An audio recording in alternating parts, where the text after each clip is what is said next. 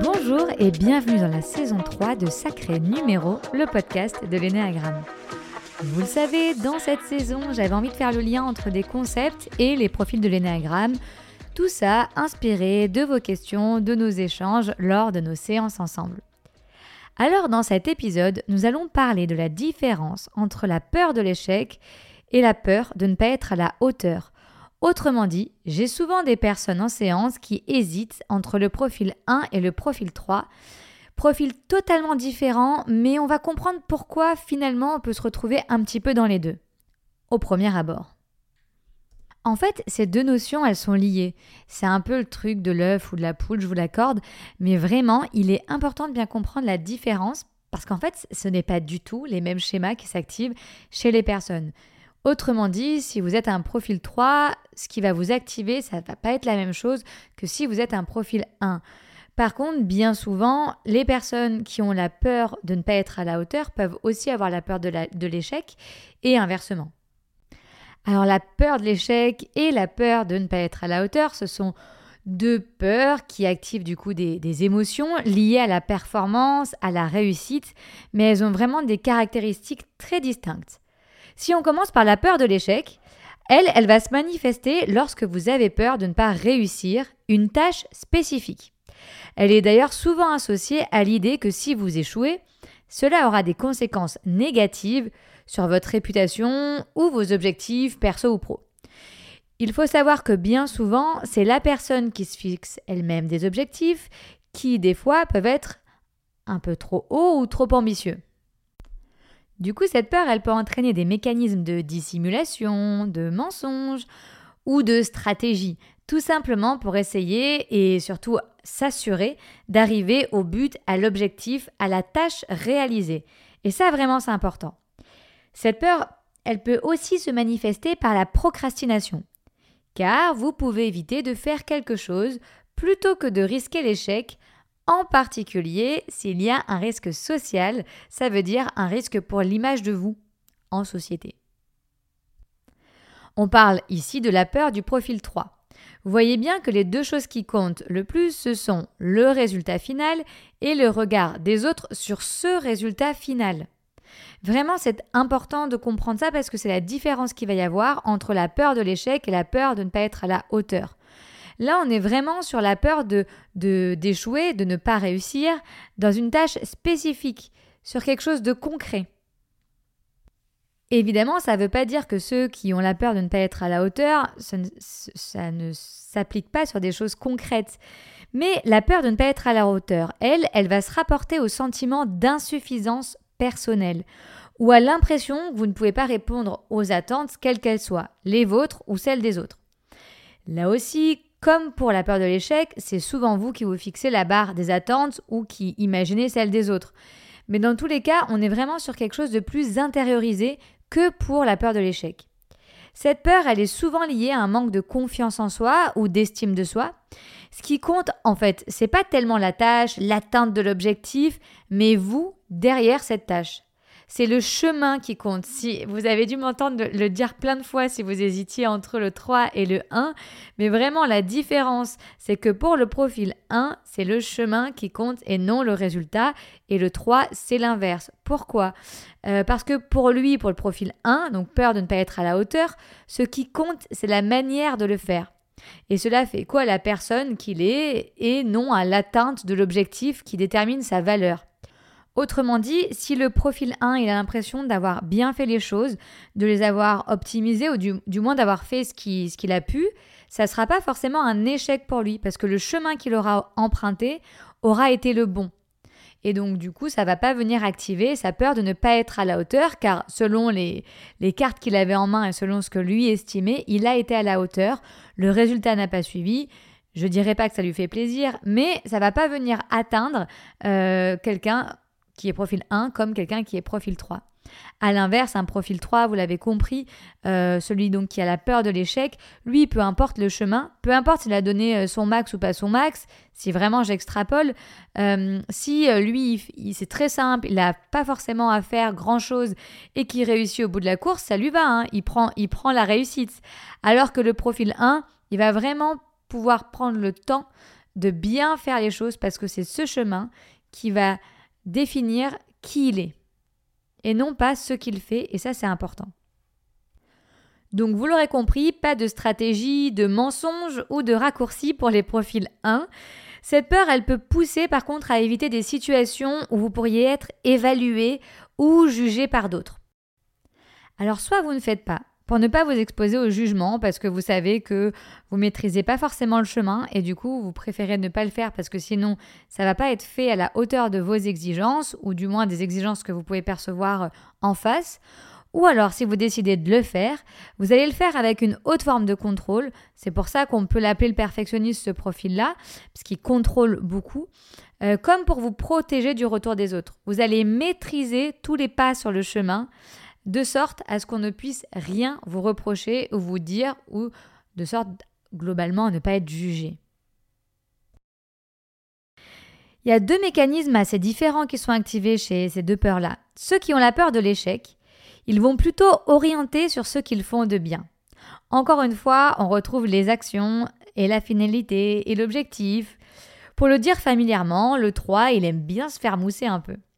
Le 1, lui, à l'inverse, il va plutôt se déprécier, c'est-à-dire minimiser ou normaliser ce qu'il fait. On pourrait voir là de l'humilité, mais réellement, si on est honnête entre nous, il préfère le faire pour se protéger d'un éventuel retour de l'autre qui activerait sa peur de ne pas faire assez bien. Il préfère donc le dire en premier. Malin, hein? En résumé, la peur de l'échec, elle est liée à la crainte de ne pas réussir une tâche particulière, tandis que la peur de ne pas être à la hauteur, elle est liée à un sentiment général d'insuffisance par rapport à des exigences. Cela fait écho à des enfances du coup qui sont très différentes.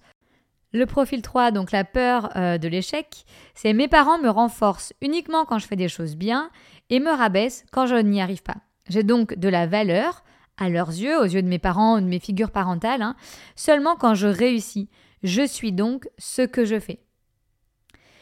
Le profil 1, peur de ne pas être à la hauteur, c'est mes parents me renvoient quotidiennement que je ne suis pas assez. On n'est pas forcément rattaché à euh, un exploit, vous voyez. Euh, c'est pas assez rapide, pas assez dégourdi, pas assez logique. Ce n'est donc pas lié forcément à une tâche, mais à ma personne. C'est moi qui ne suis pas assez. Je ne fais pas assez d'efforts, je ne suis pas assez persévérant, je ne suis pas assez concentré, je ne suis pas... Voilà, on est vraiment sur des caractéristiques de ma personne. Le paradoxe, et ça c'est vrai pour tous les profils, c'est que bien souvent nous avons des comportements qui vont activer notre peur. Et oui, imaginez un 3 qui se fixe des objectifs plutôt bas, sans challenge. Il viendrait laisser tranquille sa peur d'échouer. Et en fait, c'est ça qui est difficile à comprendre. Pourquoi nous avons des comportements qui nous amènent à, in fine, stimuler notre propre peur alors que nous voulons nous en protéger? Tout simplement parce que la raison initiale de ce comportement, eh ben, c'est notre peur. C'est un peu comme un cercle vicieux en fait. Si nous agissons par rapport à quelque chose, nous allons reboucler avec cette chose. Donc comment on fait pour sortir de ce cercle vicieux? En fait, concrètement, si j'ai la peur de l'échec, je vais tout faire pour me protéger de cette peur-là. Et c'est vrai pour la peur de ne pas être à la hauteur aussi et pour toutes les peurs. Je vais tout faire, mettre en place des comportements par rapport à cette peur-là pour m'empêcher de la vivre. Le problème, c'est ce que je disais juste avant. Je vais focus sur cette peur-là. Donc ce qui va mener mes comportements, la raison pour laquelle je vais avoir ces comportements-là, c'est pas parce que j'en ai envie, euh, c'est juste parce qu'en fait, je suis conditionnée par ma peur. Donc, vous allez me voir venir. La seule façon de pouvoir agir euh, et sortir en fait de ce cercle vicieux, c'est de ne plus être en réaction par rapport à sa peur. Donc, étape 1, l'identifier, c'est ce que permet l'énéagramme. Plus vous identifiez votre peur fondamentale, plus vous allez pouvoir l'identifier, l'analyser, pour pouvoir, in fine, vous en détacher. Et du coup, ça va vous permettre d'avoir des comportements plus justes pour vous. Je ne suis pas en train de vous dire que la peur, vous allez vous en débarrasser toute votre vie. Vous savez, j'aime bien prendre l'image du sac à dos. Si vous avez la peur de, ne pas être à la hauteur, vous allez l'avoir toute votre vie dans votre sac à dos. Sauf que, au lieu qu'elle prenne toute la place dans le sac à dos, elle va peut-être prendre juste à la fin une petite poche. Et donc, Comment on fait pour réduire cette place-là dans le sac à dos? Eh bien, c'est simple. Euh, quand vous vivez une situation qui vient vous impacter. Comment vous pouvez le voir Avec de l'intensité émotionnelle? Vous vous dites, bah là, je me sens contrariée, je me sens frustrée, je me sens très triste. Voilà. Vous, trouvez euh, les émotions, on a tous un peu nos émotions à nous, mais euh, trouvez celle qui vous parle le plus et activez-vous en disant, ok, je sais que je suis profil 1, donc possiblement, si je ressens ça, c'est que c'est venu me chercher sur ma peur. Essayez d'abord après coup d'analyser et puis après vous verrez, petit à petit, vous arriverez de plus en plus à le faire rapidement, voire sur le moment, voire ne plus le faire. Et donc c'est comme ça que ça va prendre la, petite poche intérieure de votre sac, vous voyez? Pour finir cet épisode, je, voulais vous parler d'un syndrome que je vois partout sur les réseaux sociaux, le fameux syndrome à la mode qui est le syndrome de l'imposteur. Bon, vous avez compris, euh, vu mon ironie, que je ne suis pas très fan de cette théorie, euh, même si sur le fond, je la comprends. Mais pour moi, dire qu'on a le syndrome de l'imposteur, c'est ne pas aller au fond des choses et d'aller creuser la vraie peur. Mais enfin, comme beaucoup de modèles de psychologie, elle est utilisée dans n'importe quelle situation dès que nous avons un peu peur de quelque chose. Bon, moi, voilà, je trouve que c'est un peu la facilité de faire appel à ce syndrome sans réellement creuser et, sans reboucler avec notre peur fondamentale et donc réellement se mettre au travail. C'est comme si un peu on se cachait derrière la peur de l'imposteur. Le syndrome, pardon, de l'imposteur. Le syndrome de l'imposteur, en fait, c'est un phénomène où une personne, elle doute constamment de ses propres compétences et de sa légitimité, même en présence de preuves de succès ou de compétences. Les personnes atteintes du syndrome de l'imposteur ont tendance à attribuer leur réussite à la chance ou à des circonstances extérieures plutôt qu'à elles-mêmes, qu'à leurs propres capacités. Et du coup, elles ont peur que les autres découvrent qu'elles sont des imposteurs et qu'elles ne méritent pas leur succès. La principale différence, elle réside dans le fait que le syndrome de l'imposteur, elle implique un doute constant sur sa propre légitimité et le sentiment de tromper les autres, ce qui n'est pas le cas pour la peur de ne pas être à la hauteur ou la peur de l'échec. Autre point important, quand j'entends parler du sentiment d'imposteur, les personnes elles font souvent référence aux pros dans leur vie. Eh ben en fait, c'est normal de douter au lancement d'un projet, c'est normal de, de, se sentir un peu imposteur dans son poste quand on vient de prendre un nouveau poste, par exemple, ou quand vous, vous apprenez à faire quelque chose de différent, ou quand il y a un changement. En fait, c'est le fait d'apprendre quelque chose de nouveau, et quand on apprend, on peut douter, se remettre en question. C'est même, pour moi, hein, plutôt un bon signe. Les peurs de l'échec ou de ne pas être à la hauteur se mettent dans des endroits de votre vie, mais pas juste, dans votre vie professionnelle, mais aussi dans la façon de faire une bonne sauce tomate. N'oubliez pas ça, quand on parle de l'énéagramme, j'aime bien exclure le vous euh, au travail, qui est d'ailleurs souvent un vous adapté. Vous, vous m'avez sûrement entendu dire ça, et je vous dis concentrez-vous sur le vous à la maison, celui qui est censé être le moins adapté. Et souvent, on entend parler des personnes avec ce syndrome de l'imposteur-là dans le cadre du travail et dans une zone non maîtrisée, ce qui est du coup normal, qui est plutôt un signe d'apprentissage en fait. Souvent, j'ai des personnes qui peuvent me dire hum, c'est vrai que je suis un peu perfectionniste des fois, ou alors ouais, j'aime bien que ça soit rangé. Ah oui, c'est sûr, moi j'aime bien bien faire. Mais oui, en fait, comme beaucoup de monde, euh, personne n'a envie de bâcler, mal faire et pas être à la hauteur et d'échouer tout le temps. Encore une fois, c'est ça qui est difficile dans, dans l'énéagramme, hein. euh, définir sa peur fondamentale. Il faut que ce que j'ai dit au début de l'épisode soit vrai pour vous au quotidien et encore plus vrai dans le perso. Si c'est un peu vrai dans le pro et moins dans le perso, c'est que c'est pas vous et que ça vous parle pas. Vraiment, euh, la peur de l'énagramme vient dans votre quotidien tous les jours, quand vous vous levez le matin jusqu'à ce que quand vous vous couchez le soir sur des petites choses de, euh, de la vie euh, de tous les jours. Alors je peux vous rassurer, peut-être derrière mon micro, de vous dire qu'on a tous un peu senti ce syndrome de l'imposteur de temps en temps, mais s'il vous plaît ne vous enfermez pas dans ce mot valise, car il pourrait finalement ne pas vous faire réellement travailler sur votre peur fondamentale et pour moi du coup vous faire passer à côté de votre développement et d'une meilleure connaissance de vous. Évidemment, ce que dis là, ça ne veut pas dire que le syndrome de l'imposteur n'existe pas.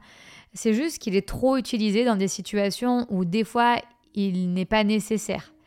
Et du coup, c'est un peu dommage parce que ça fait se réfugier à un endroit qui n'est pas le nôtre et donc pas travailler les bonnes choses, encore une fois. Mais vraiment, il existe dans peu de cas. Voilà, on arrive du coup à la fin de l'épisode et j'espère vous avoir pu en tout cas vous faire comprendre davantage les profils 1 et 3 et leurs peurs associées. Si vous vous êtes reconnu dans ce podcast, sachez qu'il n'y a que vous qui pouvez abaisser vos attentes ou vos objectifs. Tout est dans vos mains avec un soutien imparable de vos proches. N'hésitez pas à leur dire, à leur signifier pour qu'ils vous aident à lâcher vos schémas. En écrivant ça, je rigole toute seule, car je sais que les 1 et les 3 n'en font qu'à leur tête et qui n'aiment pas trop être aidés, comme on l'a vu lors du dernier épisode sur la vulnérabilité. Mais bon, ça peut être un premier petit pas. Et pour les autres et surtout pour tous, en fait, je vous remercie de, l'accueil que vous faites à cette euh, nouvelle saison 3 et ce nouveau concept qui apparemment vous plaît beaucoup. Et je vous donne rendez-vous pour le prochain épisode qui parlera des autres, justement, rien que ça. Merci pour vos écoutes, vos retours et à bientôt dans Sacré Numéro, le podcast de l'Énéagramme.